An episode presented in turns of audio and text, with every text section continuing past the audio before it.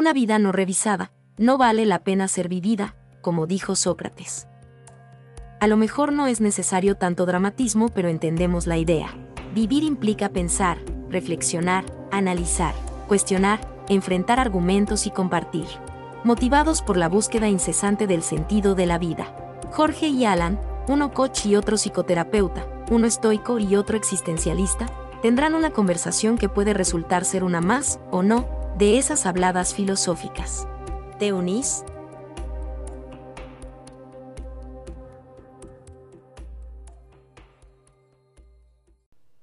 Entonces hay ocho lecciones del que hace la curaduría de la música clásica para Apple, donde cada lección de una hora te va explicando cada, cada época y después viene el setlist de todas las canciones que él te va poniendo pedacitos por si quieres oírlo. No, no, no, o sea... ¿Qué te llevó a eh, explorar la música clásica en estos momentos de la vida? Eh, ¿Qué me llevó a explorar la música clásica en estos momentos? Eh,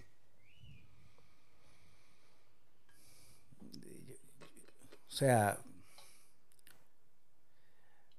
yo, pienso que lo musical ha sido mi música más, eh, perdón, mi búsqueda más, la que mejor me representa.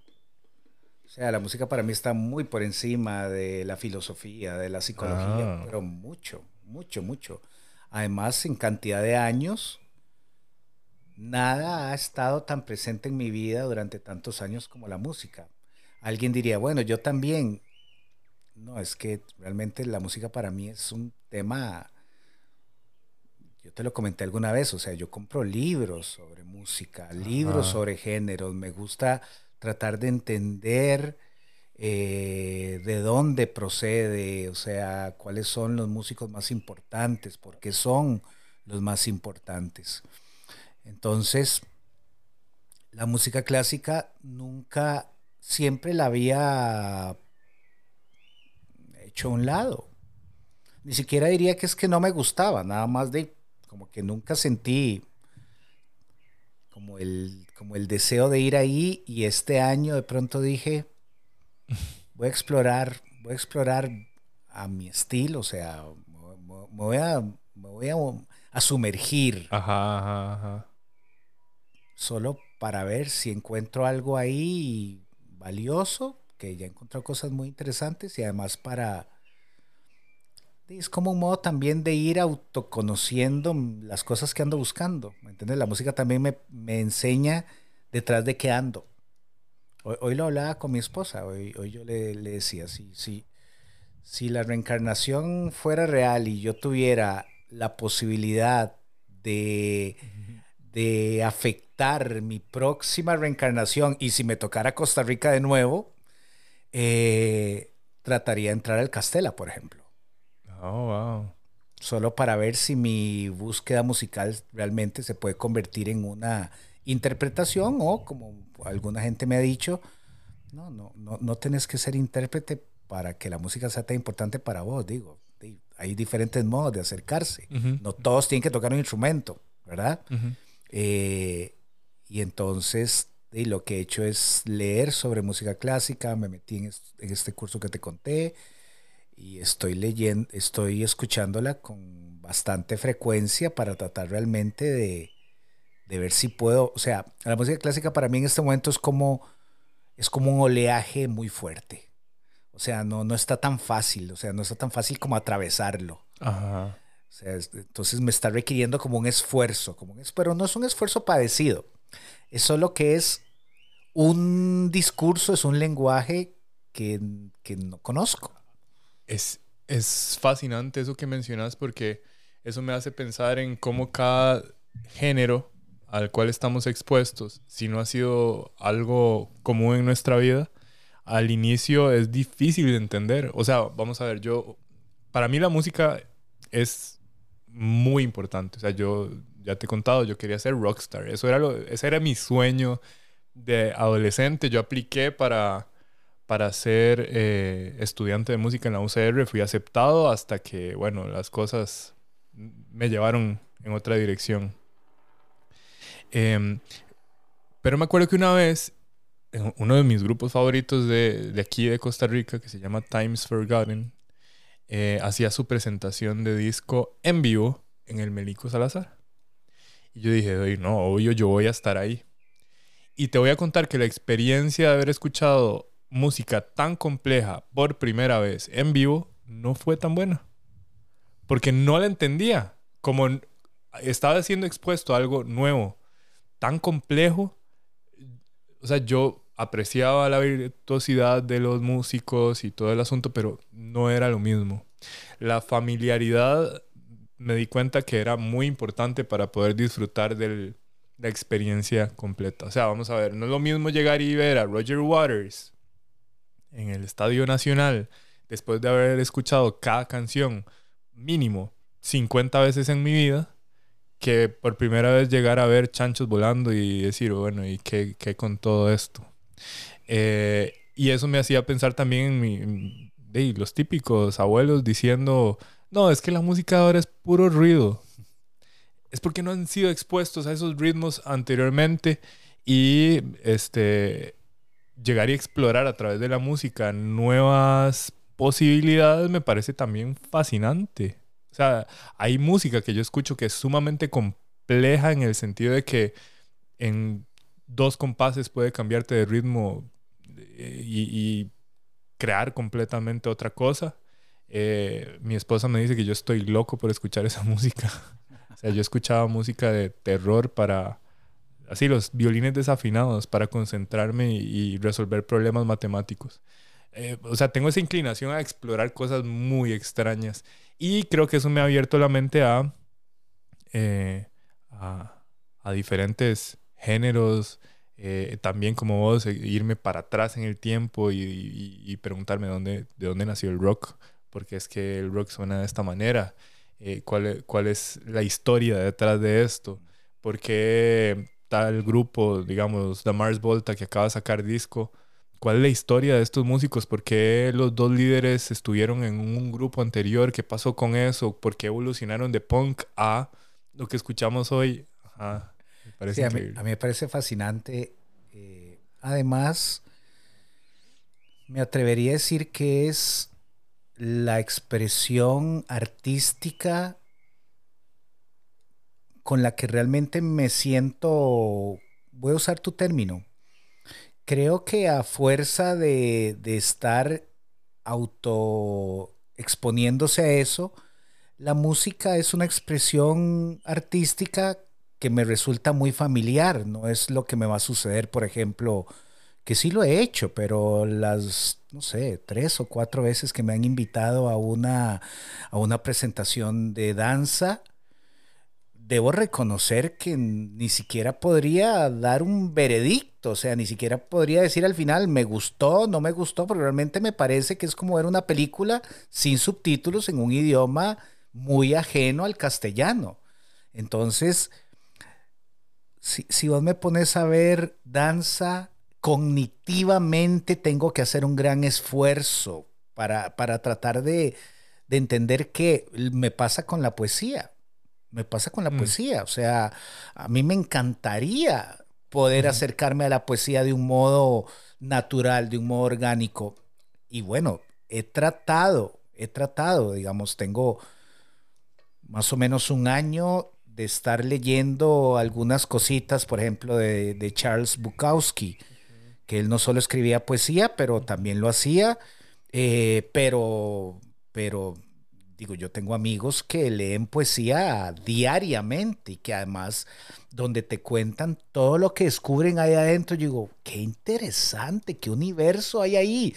Y las veces que yo me he acercado a la poesía, yo digo, se siente como que yo no voy acá, o sea, como que simplemente este no es mi espacio. Entonces, alguien podría decir, no fue un espacio para nadie, ellos tuvieron que forjárselo, quizás, quizás es así ¿verdad? O sea, es lo mismo que me sucedió con la música, pues todo el mundo tiene, ha tenido la música a su alrededor. No muchas personas lo han tomado con un nivel de, es que si me trato bien diría de pasión, yo casi diría de obsesión. Yo me identifico más con esa palabra. ¿verdad? O sea, es una, es una obsesión para mí y, y yo oigo con, yo eh, converso con melómanos y en algunos puntos hasta yo digo, wow, es que a mí realmente se me da la mano. O sea, pero, pero está bien. ¿Qué es lo que te hace creer que se te va la mano? Que, que, que, tengo la impresión de que un melómano es alguien más cosmopolita, más, más, o sea, su espectro es mucho más ancho. O sea, como, como que puede apreciar la música casi que en todas sus presentaciones. ¿Me entiendes? Es como, Sí, sí, su espectro es más ancho, digamos. A mí me gustan ciertas cosas de la música, pero ser un melómano es que te guste la música, que te guste como expresión. Eso no es cierto. A mí hay géneros musicales que no me gustan absolutamente del todo. Alguien dice, ¿los exploraste? No, no, no, nada más vi como que de entrada no me gustaron y ya tomé una decisión y muy probablemente me estoy perdiendo de cosas muy importantes como en otros ámbitos de mi vida. Lo que quiero decirte es que, o sea, yo conozco melómanos cuya afición va más a la interpretación. ¿Me entendés? O otros que van más, digamos, a esto de tratar de comprender el espectro más ancho. Yo, yo, yo admiro eso de mi esposa. Mi esposa puede encontrar algo que le guste en Iron Maiden y en Rubén Blades. O sea, ella dice, eso está chiva. Eso también. No es igual de chiva, pero las dos cosas son chivas. Yo no tengo esa capacidad. Entonces, a mí alguien me dice, vamos a ir a escuchar salsa toda la tarde. ¿Para qué? O sea, digo, y, ojo, y conozco suficiente cantidad de músicos que me han dicho, bueno, sabes el calibre de músicos que hay ahí tocando, ¿verdad? O sea, lo, que te quiero decir es que se me va la mano en el sentido de que, vamos a decirlo así, mi melomanía no es expansiva, al contrario, es muy al estilo en la introversión, soy muy zoom, ¿ok? O sea, a mí me interesa una cosa, entonces voy ahí hasta hasta donde da. Hasta. ¿Verdad? O sea, y, y, ese ha sido, me atrevería a decir, un rasgo de mi personalidad que lo aplico casi que para todo. O sea, cuando me encuentro un director, quiero ver todas las películas de ese director y además siento que le debo como algún grado de, de o sea, que tengo que verlo todo, aunque no me guste, porque digo, bueno, es que voy a apoyar al tipo y cuando... Y ya se vuelve culto. Y cuando encuentro una banda y me dicen, pero ese disco es, es malísimo, pero es un disco de, ese, de esa banda, hay que oírlo, hay que apoyarlos. Es como, no sé, ahora que estamos hablando de Pink Floyd,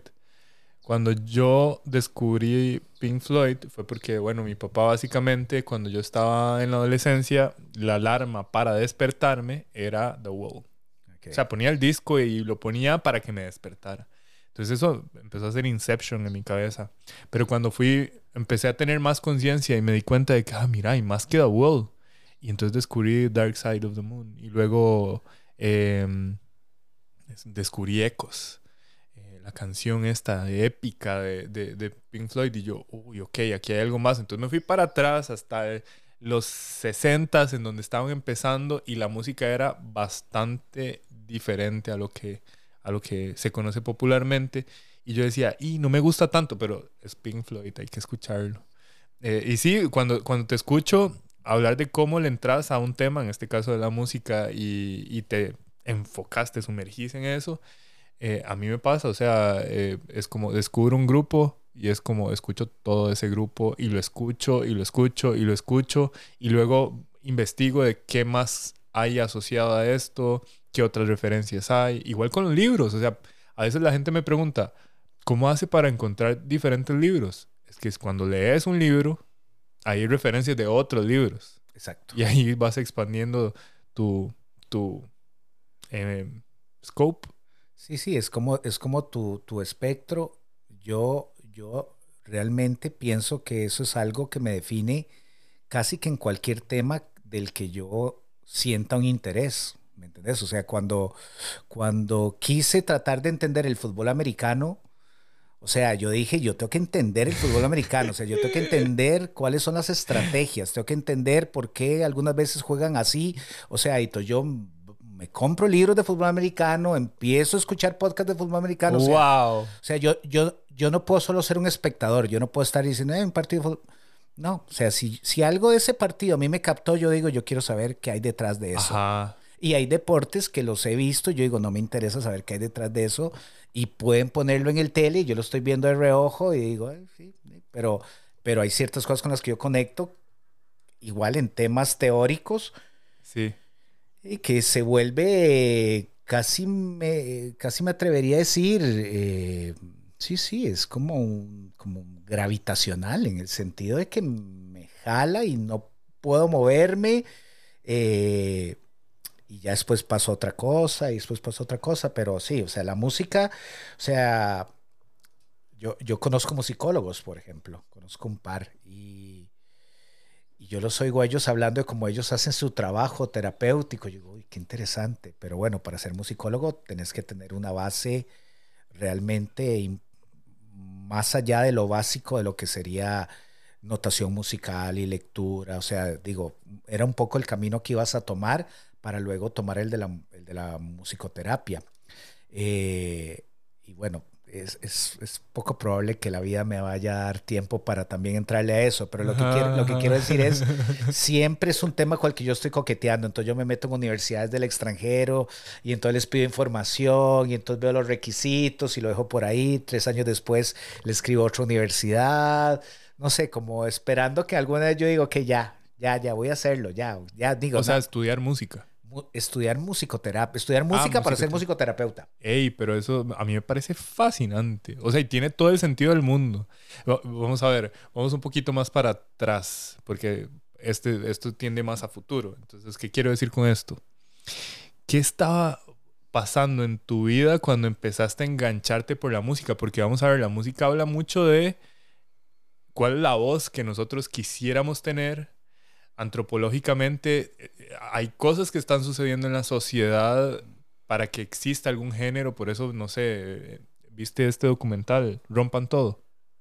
Claro. Que, bueno, habla sobre lo que estaba sucediendo en Sudamérica y en México, que hizo que existiera el rock en español de los 80s, 90s, que, que era tan predominante. Había una razón de ser. Sí, sí, sí. Entonces mi pregunta para vos es, que, ¿qué estaba pasando en tu vida cuando tuviste ese enganche en la música?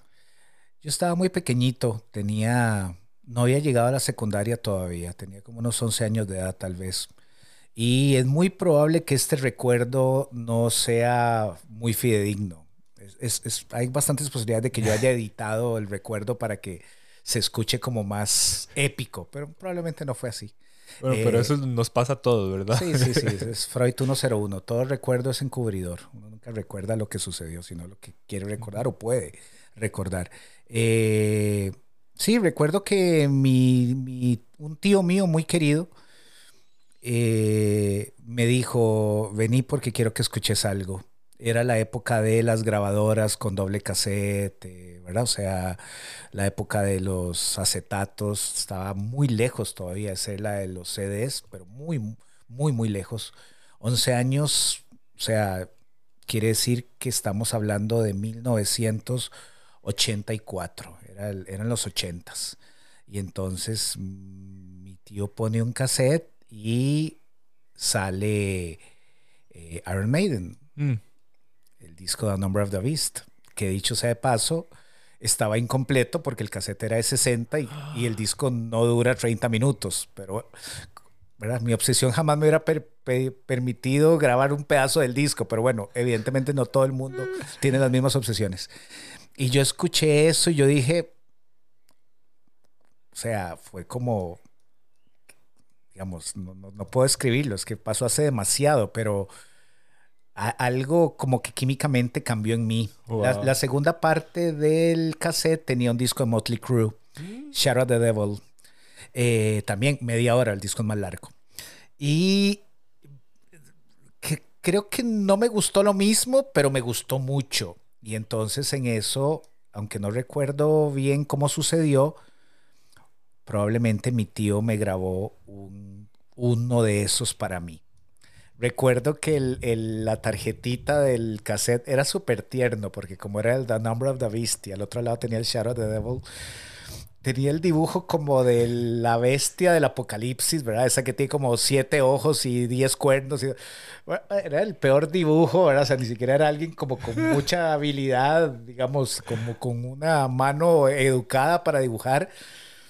Pero yo decía, wow, que es tan chiva y este demonio aquí con un montón de ojos, ¿verdad? O sea, no entendía absolutamente nada. Yo, o sea, en ese momento mi conocimiento del inglés era, es que decir básico sería tratarme demasiado bien. O sea, no digo, sabía cositas ahí, palabrillas por ahí. Hello. Eh, Probablemente I cómo am. presentarme. O sea, yo, yo estuve en una escuela, eh, digamos, donde el inglés tenía su, su, predominio, pero no era protagonista. O sea, no, no- no era una escuela bilingüe.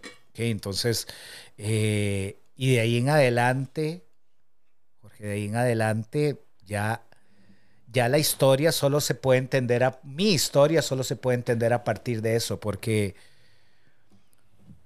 yo, yo no, no, no concibo no concibo o sea no tener dosis de música muchas a lo largo del día o sea no creo que haya pasado un solo día en mi vida en que no haya escuchado algo musical o sea es que no tiene sentido o sea es que además y no es algo que me sienta muy orgulloso de, pero es, es la verdad.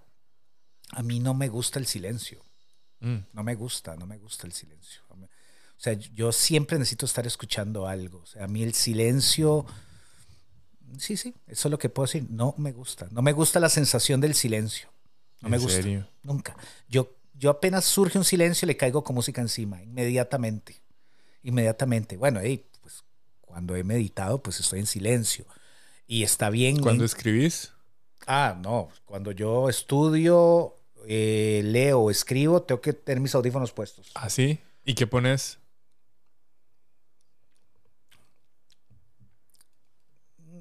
No, no hay nada, no hay, o sea, no hay nada que sea tan, como tan importante que surja repetidamente. O sea, lo que quiero decir es, por ejemplo, cuando me aficioné por la música blues, eh, pues andaba escuchando blues mañana, tarde y noche. Y, y después jazz y verdad o sea de alguna forma el rock pesado siempre ha estado ahí presente eh, pero no tengo o sea no no es como que yo elija y que diga ok voy a grabar voy a voy a escribir un post entonces voy a poner tal cosa no es Ah, lo que es ya. yo le pongo shuffle lo que sale. A mí me encanta lo aleatorio me encanta me encanta decir vamos a ver vamos a ver qué viene verdad eh, pero sí, o sea, digamos, yo paso oyendo música mañana, tarde y noche y, y mi esposa diría, "Di, cuando la tecnología le permita a uno tener un chip en la cabeza, es- yo sé que este man va de primero y... Ay, vas a poner un se va- soundtrack en la vida. O sea, ¿por qué? Porque yo perfectamente podría estar escuchando música desde que me levanto hasta que me acuesto. Ok, la música es muy importante para vos. Y el inicio fue con Iron Maiden y Motley Crue. Sí. 11 años, o sea, estás entrando a la adolescencia y ahí hay un cóctel de hormonas y crisis existencial y todo el asunto muy particular. Y se dice que el metal y el rock son, eh, son la- es la voz de, de la adolescencia, porque uno quiere literalmente romper todo. Em, Yo, yo, tengo una, yo tengo una hipótesis sobre eso. ajá. Se la he compartido a mis amigos que aprecian el metal y eh, la mitad les ha gustado lo que pienso y la mitad no les ha gustado lo que pienso. Entonces yo les digo, no se preocupen, estoy hablando autorreferencialmente, no estoy hablando de ustedes, estoy hablando de mí. Ujú. ¿ok? Yo pienso que el heavy metal es la música de los adolescentes que no tienen mucho spotlight. Mm, O sea, yo creo que si vos fueras el popular, no estoy tan seguro que hubieras conectado ahí. O sea, creo, creo que hay una cosa ahí como... Introversión. Más, bueno, claro, claro, pero, pero además como marginal. Sí. O sea, no es que el metal te margina, es que sos marginado y vas al metal. O sea, para mí la Es, causa... como la, es, la, es la tribu que te acoge. Es como no necesito estar rodeado de gente bailando, ni en fiesta, ni nada. Yo puedo estar en mi lado oscuro, triste, en lo mío y escuchando así. ¡ah! Es música para los underdogs, es lo que yo pienso. Eh, me Eso gusta. Es lo que yo pienso. Me identifico. Eh, es, es, es interesante. Eso me hizo pensar en otra película este, de culto que se llama Metal Lords. ¿La has visto? Claro, la de Mayhem. No, no, no. Es nueva. Es, es, es, es la- Ah, no, la de Mayhem es Lords of Chaos. Ajá, ajá. No, esa no la vi. pero- Metal Lords. Es Sí. súper graciosa. Es como la historia de mi vida. Yo le decía a él cuando la vimos. es- son unos maecillos adolescentes que quieren formar su banda de metal. Y literal, son los marginados. Les hacen bullying y todo. Y el guitarrista es- está súper frustrado porque no puede tocar más rápido la guitarra. Y es, es la historia de, de- de la adolescencia en relación al, metal. nada más, nada más te, te- te quiero decir esto para unirlo con lo que acabo de decir, porque, el- el- digamos, el comentario tiene dos partes. Ajá.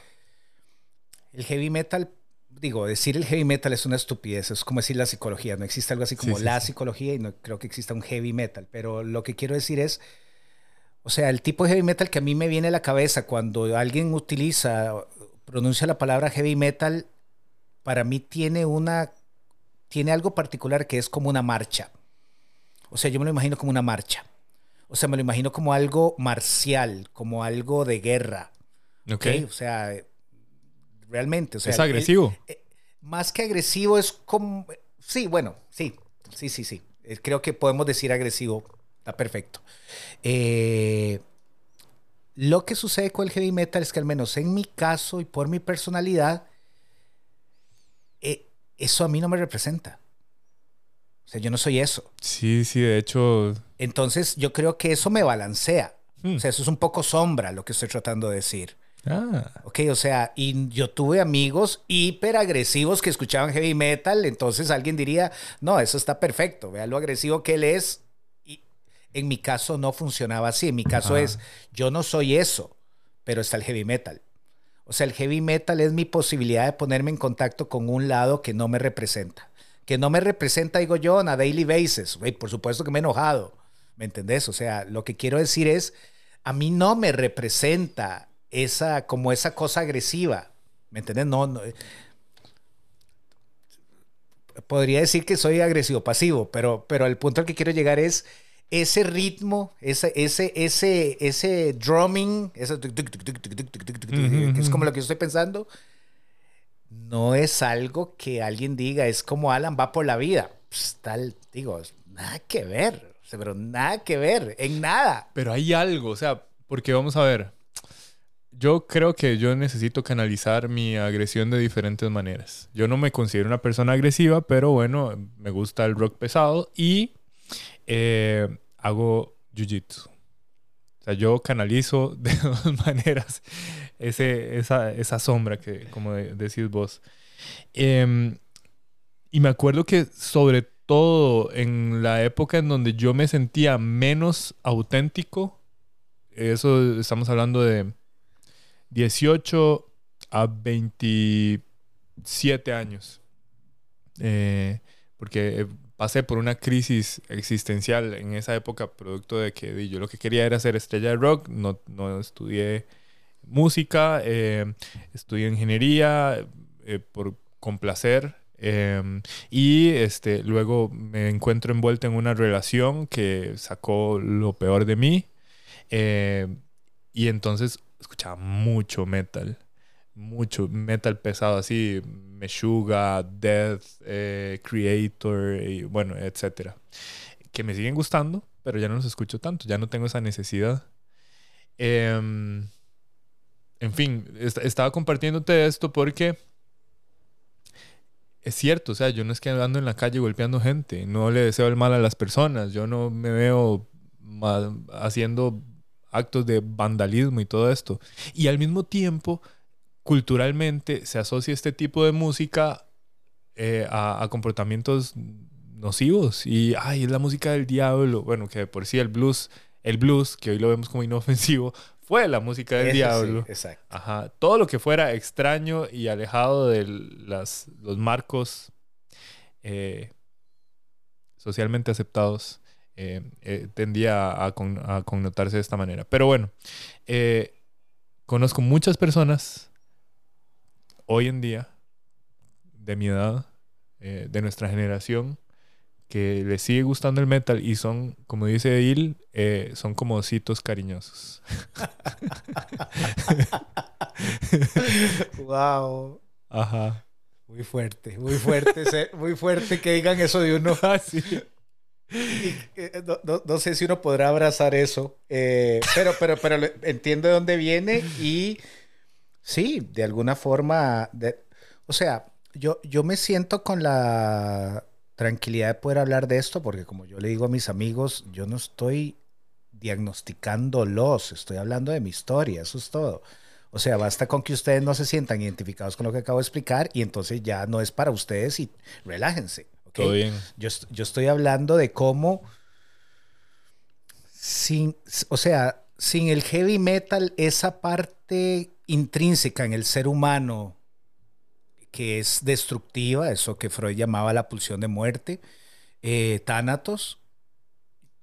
yo creo que una de dos, o implosionaba de modos muy peligrosos, o salía también, o sea, era lo que en psicoanálisis llamamos un acting out, que es cuando vos sentís algo y realmente lo actuás porque no sabes que eso está jugando en vos.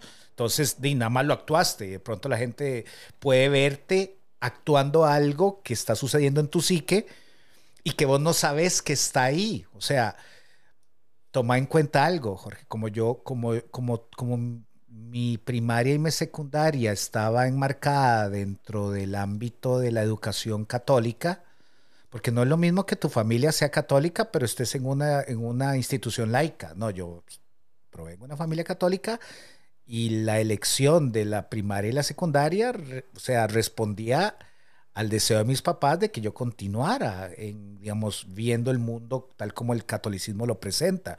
Entonces, tenés que entender que también en mi caso, el heavy metal viene a resolverme algo, que es cómo yo le hago balance al catolicismo. Ajá. entonces, de ahí, para mí, esa es una, era una búsqueda de balance hiper arcaica, digo, estoy hablando de yo en mis 15 ¿verdad? O sea, pero tenía una función. Lo que quiero decirte es que tenía una función.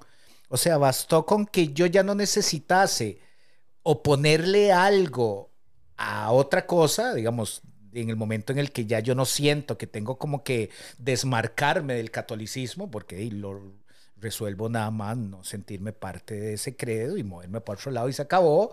Y ahí el heavy metal deja en mi caso de tener una función. Tenía una función, ya no la tiene. Ahora nada más la escucho pero ya no tiene una función. ¿me sí, sí, sí, total, total, total. Veo, o sea, cuando, cuando yo empecé a meterme en el heavy metal, yo sentía que me representaba. Y yo era el metalero. O sea, y un metalero no baila, un metalero este, no va a, bailar pegado ni a fiestas en donde haya hip hop, reggaetón y eh, salsa, merengue, nada de eso.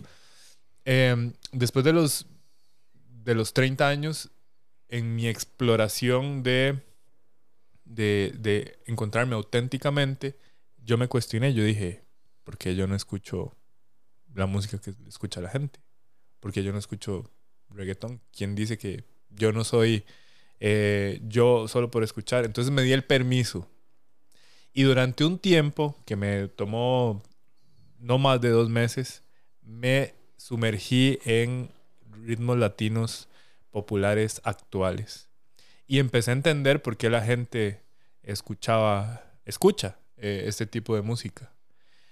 Eh, ya después de esos dos meses, puedo decirte que en mi experimento oficialmente no me gusta. no conectaste. no conecté, pero sí me di el permiso. O sea, me metí por completo y sí te digo, o sea, yo me ponía a pensar, estando yo soltero, mentira que yo voy a ir a ligar con Tool. O sea, si yo lo que quiero es ligar, es música de fiesta y para eso es, tiene una utilidad. Y soy capaz de estar en, entre amigos y si el asunto es de fiesta, aceptar esa música y hasta disfrutarla y todo. Pero sé que hay gente que la pone hasta para trabajar y eso me vuela la cabeza. Es como, no entiendo, no, no, no comprendo por qué alguien se haría eso. Son conexiones, son conexiones. Son, conexiones eh, yo creo que lo real, o sea, por ejemplo, yo no puedo concebir a alguien, pero sé que es un prejuicio mío, o sea, no, pero es así. Yo no puedo concebir a alguien que no le encante la música.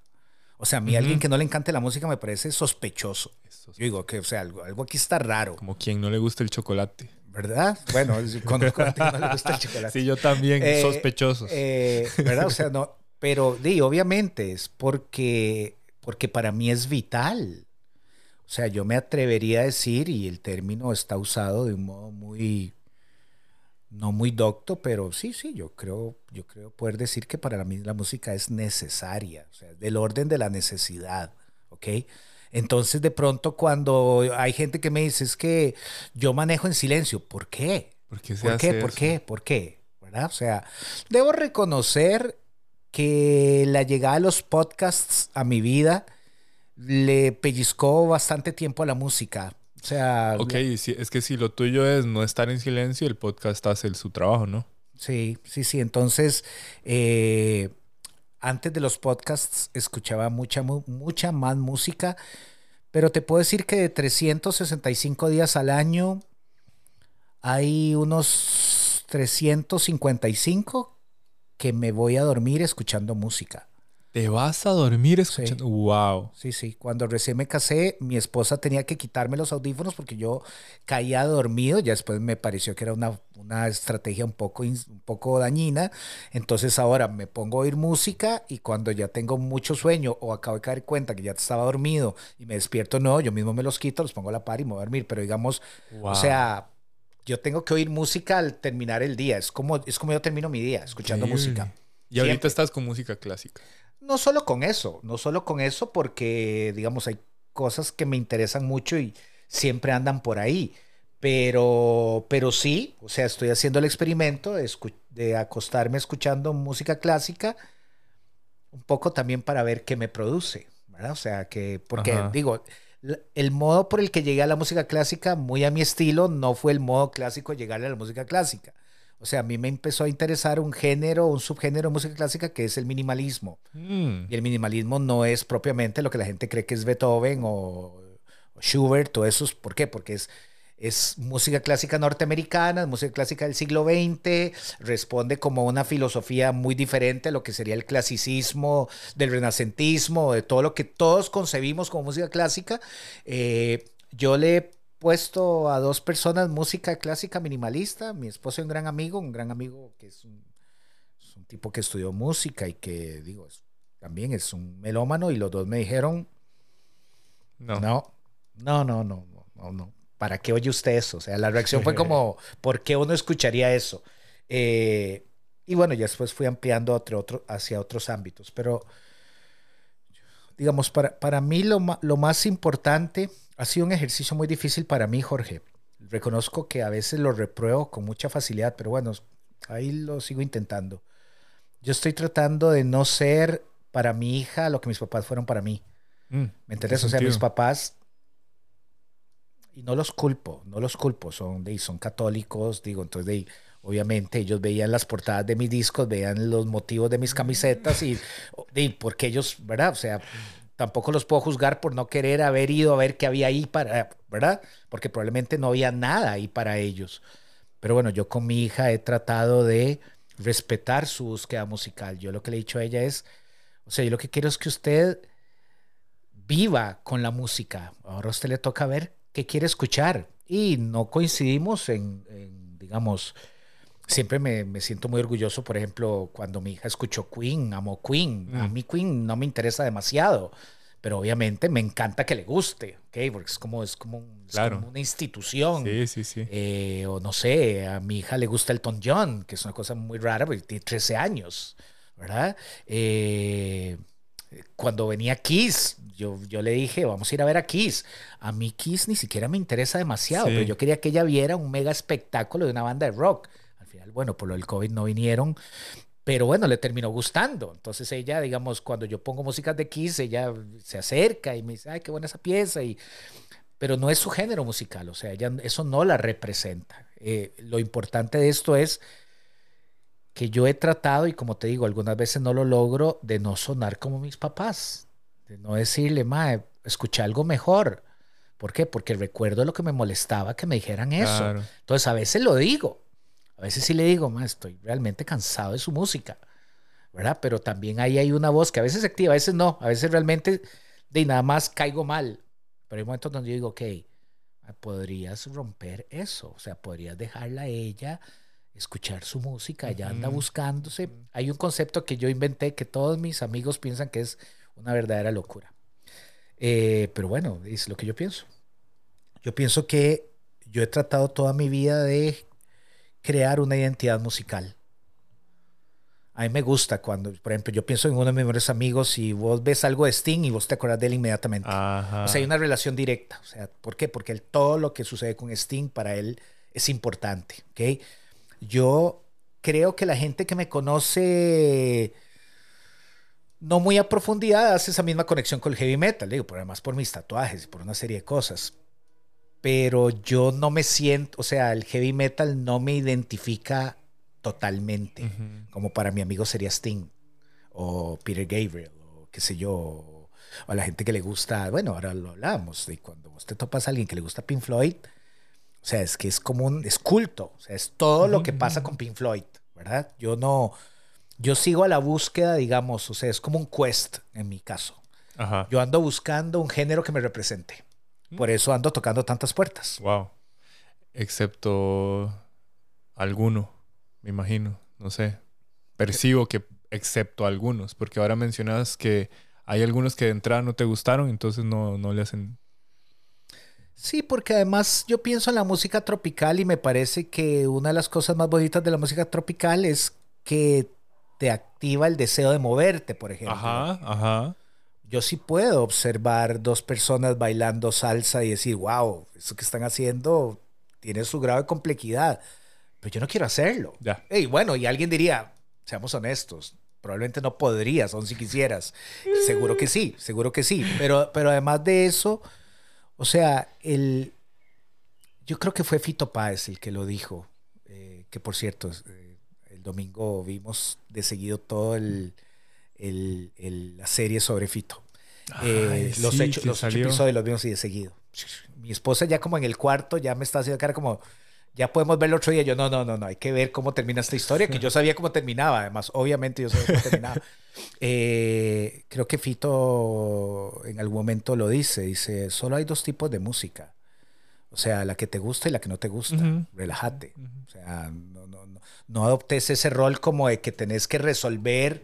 O sea, nadie está esperando tu veredicto de cuál sí es la buena música y cuál es la mala música, porque en el fondo tiene mucho que ver con la subjetividad. Hay, hay un, hay un youtuber, Jorge, que yo lo admiro muchísimo por un montón de razones. Primero, porque es un músico, eh, me parece a mí muy, muy hábil. Segundo, porque su canal de YouTube es gracioso. O sea, él es gracioso. Entonces, ¿Así? sí. Eh, y además, ¿Quién él- es Justin Hawkins? ¿Ah? Justin Hawkins. ¿No? ¿Quién es ese? Es un músico muy gracioso que hace reacciones a música. Es increíble. Él hace algo parecido, pero no solo se dedica a eso. Eh, él es de Colombia. El, el- el- user de él es Alvin con V. Todo es seguido. Alvin SCH. Eh, y bueno, te decía que a mí me, me gusta por muchas razones y él hace como tres años grabó un, un episodio donde él explica lo que es vivir en el mundo de la música siendo un autista, digamos, Oh, como de un espectro muy, muy heavy, muy, muy heavy. Entonces él dice, piensen lo que es para un autista estar en una banda, ¿ok? O tener gente al frente, ¿o ¿verdad? Entonces a mí me, me caló mucho escucharlo a él, ya yo a él lo amaba antes de esa confesión y lo, lógicamente al escucharlo a él diciendo eso, pues hasta sentí una conexión mayor. Pero lo que te iba a contar es que eh, Alvin lo que no recuerdo es el término neurocientífico, tal vez vos que estás más metido en neurociencias lo habrás escuchado. Es muy factible que la gente cuando le preguntas si tiene una banda que les gusta mucho, cuáles fueron, cuáles son los discos que prefieren, casi siempre te van a decir los primeros. Mm. Y la gente piensa, o sea, tiene esta leyenda urbana de que, de que casi que por default los primeros discos de cualquier banda son los mejores. Ajá. Se me ocurren decenas de ejemplos que, que sí. hacen que, esa, que eso no sea una ley del... Pienso en Maiden, por ejemplo. Ajá. Ok, entonces, eh, él lo que explicaba es que la razón por la que vos te gustan mucho los primeros discos de una banda es por el momento histórico en el que empezaste a escucharlos. O sea, te recuerdan la juventud, te recuerdan no estar preocupado con deudas, te recuerdan no tener códigos de vestimenta, te recuerdan la sensación de no saber quién sos y estar bien con eso. Y eso se lo pones a los discos. Claro, se vuelve, se vuelve una representación de, de un momento y hay un vínculo emocional intenso en, en, el momento de la vida y la música, hay un ancla. Yo, yo me atrevería a decir que no es tanto los primeros discos, sino los primeros discos a los que fuiste expuesto en ese momento de la vida. Y sí tiene todo el sentido del mundo. Claro. Tengo, tengo un comentario más con respecto a la música que me parece fascinante y tres preguntas que vamos a resolver entre los dos porque bueno, primero que todo, no les recomiendo a nadie que nos esté escuchando que se vayan a buscar los grupos que hemos mencionado porque probablemente van a decir, estos más están bien locos. Pero bueno, ahorita resolvemos esa parte.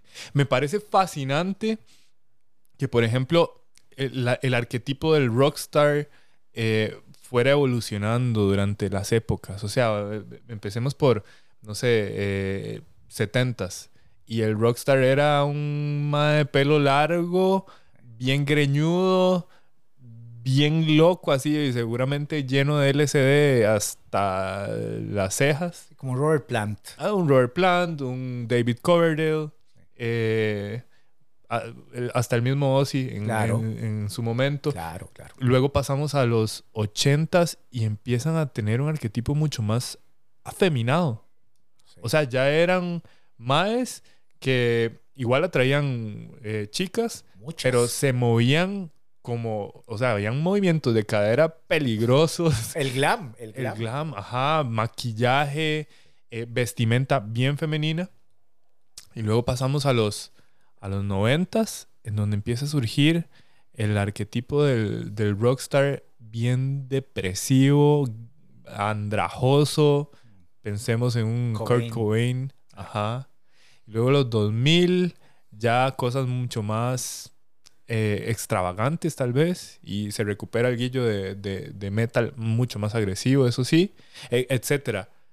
Me parece fascinante cómo va evolucionando y se convierte en parte del icono del rock, lo que está pidiendo la sociedad con respecto a la música en ese momento y cómo se ve. Eh, y, y vos usando el término arquetipo, pensé dos cosas. En primer lugar, o sea, todo espacio tiene su sombra, Jorge.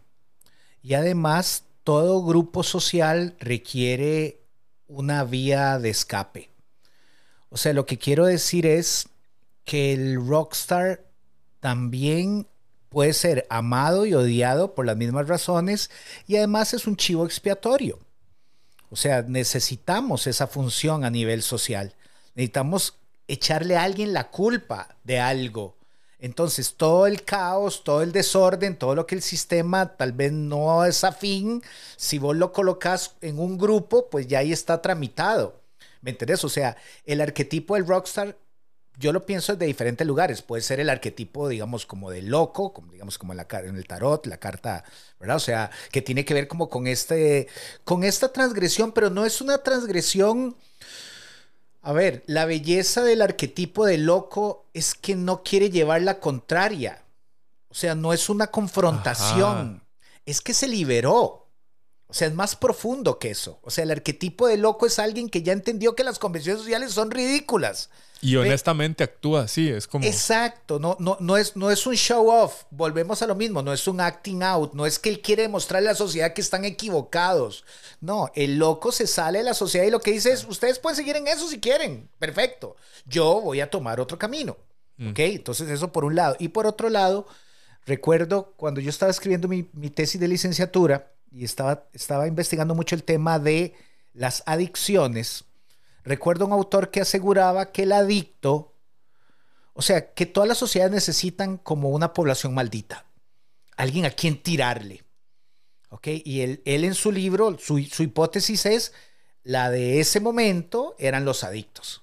O sea, los adictos son como lo que la sociedad te recuerda que tenés que tener cuidado en no llegar a ser. Ajá. Cuando si somos honestos, todos contamos con nuestros vicios privados, ¿ok? Sin duda. Que pueden llegar a ser adicciones. Hasta los pensamientos que sabemos que no son convenientes y sostenemos porque es lo que sabemos hacer. Es Exacto. Una, una adicción. Ent- Entonces, cuando usaste el término arquetipo, me encantó lo que estás planteando, porque esa, o sea, el rock tiene una función social. O sea, tiene que existir. El rock no va a desaparecer. Al rock lo han matado tantas veces, ¿verdad? O sea, el rock es como un gato, ¿verdad? ¿Por qué? Porque no podrías prescindir de esa energía opuesta. ¿Ok? O sea, el sistema desea orden. El rock quiere lo opuesto. ¿Ok? Entonces necesitas, es la sombra del sistema. El rock es la sombra del sistema. Y cada una de esas representaciones que vos fuiste enumerando también son reacciones al, al status quo. O sea, si, digamos, estoy pensando en una película como Rockstar, precisamente, la de... ah, sí, sí, Ajá. Mark Wahlberg. donde él termina, de, lo que te da a entender es que él termina tocando como un grunge ahí, como un ajá. folk, como un indie, como una cosa así, y vos donde ves la película entera, vos entendés que él llega a estar tan al fondo del glam y que se da cuenta que también es un poco ridículo, o sea, que no hay mucha sustancia y que todo es como muy aparente. Entonces la película te da a entender que él encuentra en esta nueva manifestación musical algo con más sustancia que de donde él provenía. Entonces, de, el grunge también es una reacción. De, Sí. O sea, ¿verdad? Entonces, estoy de acuerdo con vos. Es fascinante. En fin, decime lo primero que se te venga a la mente. Así, directo y a la yugular. En este momento, Sí, top 3 de discos. top 3.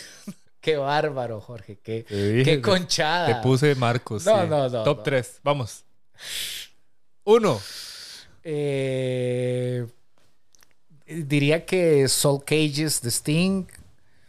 Eh, probablemente eh, Seven Son of a Seven Son de Iron Maiden. Y no sé, o sea, ¿qué, qué- qué diría? No sé, no sé. Eh, 3, 3, Qué 3. difícil. Eh, bueno, probablemente por, porque el fin de semana vi lo de Fito. Eh, el Circo Beat de Fito Páez. Mm. Cuando vos pensás en nueva música, ¿qué se te viene a la mente?